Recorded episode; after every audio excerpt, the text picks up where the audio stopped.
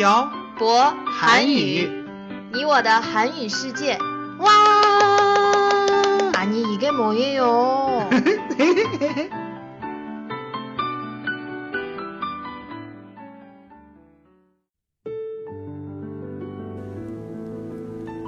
“跟朴博学韩语”，请在淘宝搜索店铺“朴博韩语”查看课程详情。欢迎大家一起来学习。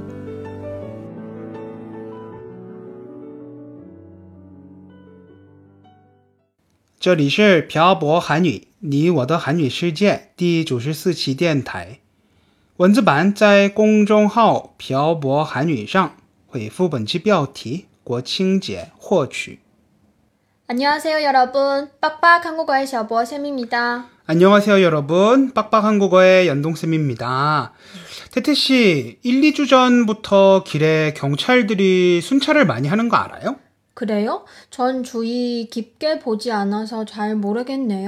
그리고 길거리에 중국의 국기, 오성 홍기가 걸렸어요. 아마 내일이 중국의 70주년 국경절이라서 그럴 거예요. 그렇구나. 음. 그러면 길거리에 경찰들이 순찰을 평소보다 많이 하는 것도 국경절 행사를 하기 전에 사건, 사고가 일어나는 걸 막기 위해서 그런 거겠죠? 음, 아마도 그렇겠죠? 제가 중국에 온 뒤에 중국에서 많은 국제적인 행사들을 했는데 음. 아마 이번 70주년 국경절이 가장 큰 행사인 것 같아요. 게다가 저희가 대련에 온 뒤에 중국에서 열리는 가장 큰 행사일 거예요. 맞아요. 음. 대련에 오기 전에는 북경에 있었기 때문에 그런 큰 행사들을 할때 음. 공기를 좋게 하기 위해서 쌀런처 또 운행하지 못하게 하고 북경 근처에 있는 공장들도 가동을 하지 못하게 했던 기억이 나네요. 맞아요. 확실히 북경에서 행사를 하면 공기가 좋아졌던 건 기억이 나요. 근데 한국에도 국경절이 있어요? 한국은 국경절이 없어요. 그러면 개천절은 뭐예요? 개천절은 아주 아주 옛날에 단군이라는 사람이 단군 조선을 건국한 것을 기리는 날이에요. 아주 아주 옛날은 언제예요? 5천년 전쯤이에요. 그렇게나 오래된 거구나. 네.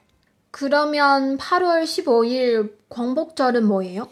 이거 얘기하면 엄청 길어지는데 음, 요약하자면 한국이 일본으로부터 해방된 것을 기념하고 음. 해방되기 전에 임시 정부가 있었는데 해방된 뒤에 임시 정부가 한국의 정부로 다시 태어난 것을 기념하는 날이에요. 그러면 국경절은 아니라는 거죠? 네. 하여튼 한국에는 국경절이 없어서 저는 국경절에 대한 감흥이 별로 없어요. 그러면 연돈쌤이 생각하기에 이번 국경절은 어떻다고 생각해요? 어떤 면에서요? 어, 나라와 도시, 그리고 사람들의 분위기? 뭐 이런 거요. 확실히 제가 중국에 있었던 8년 동안 겪었던 국경절하고 분위기가 다른 것 같아요. 어떻게 달라요? 도로 곳곳에 국기가 걸려 있고 음. 국경절을 맞이해서 쇼핑몰이나 백화점에서 할인도 많이 하고 음, 길거리를 지나다니면 워허 워더祖国가 자주 들려요. 연돈쌤이 그 노래를 알아요?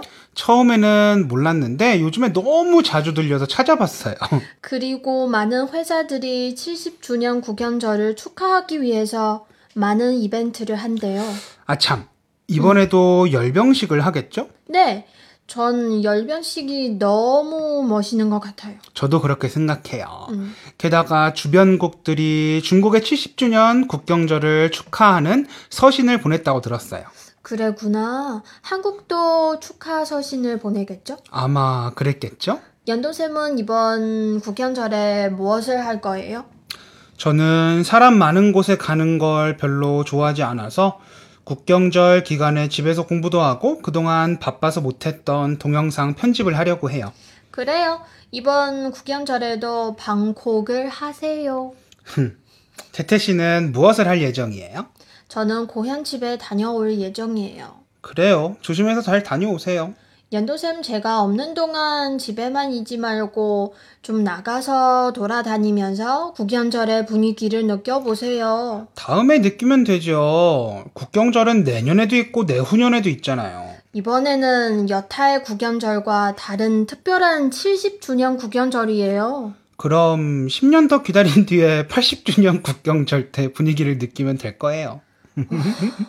10년 뒤면 우리 40살이 넘었을 거예요. 그때 우리는 뭘 하고 있을까요? 계속 한국어를 가르치고 있을까요? 글쎄요. 사람 일은 모르는 거죠. 하여튼 80주년까지 기다리지 말고 이번 70주년 국연절에 대련해 이곳 저곳을 돌아다니면서 분위기를 만끽해 보세요, 연돈쌤. 알겠습니다. 혼자 나가서 혼자만의 낭만을 즐기도록 할게요.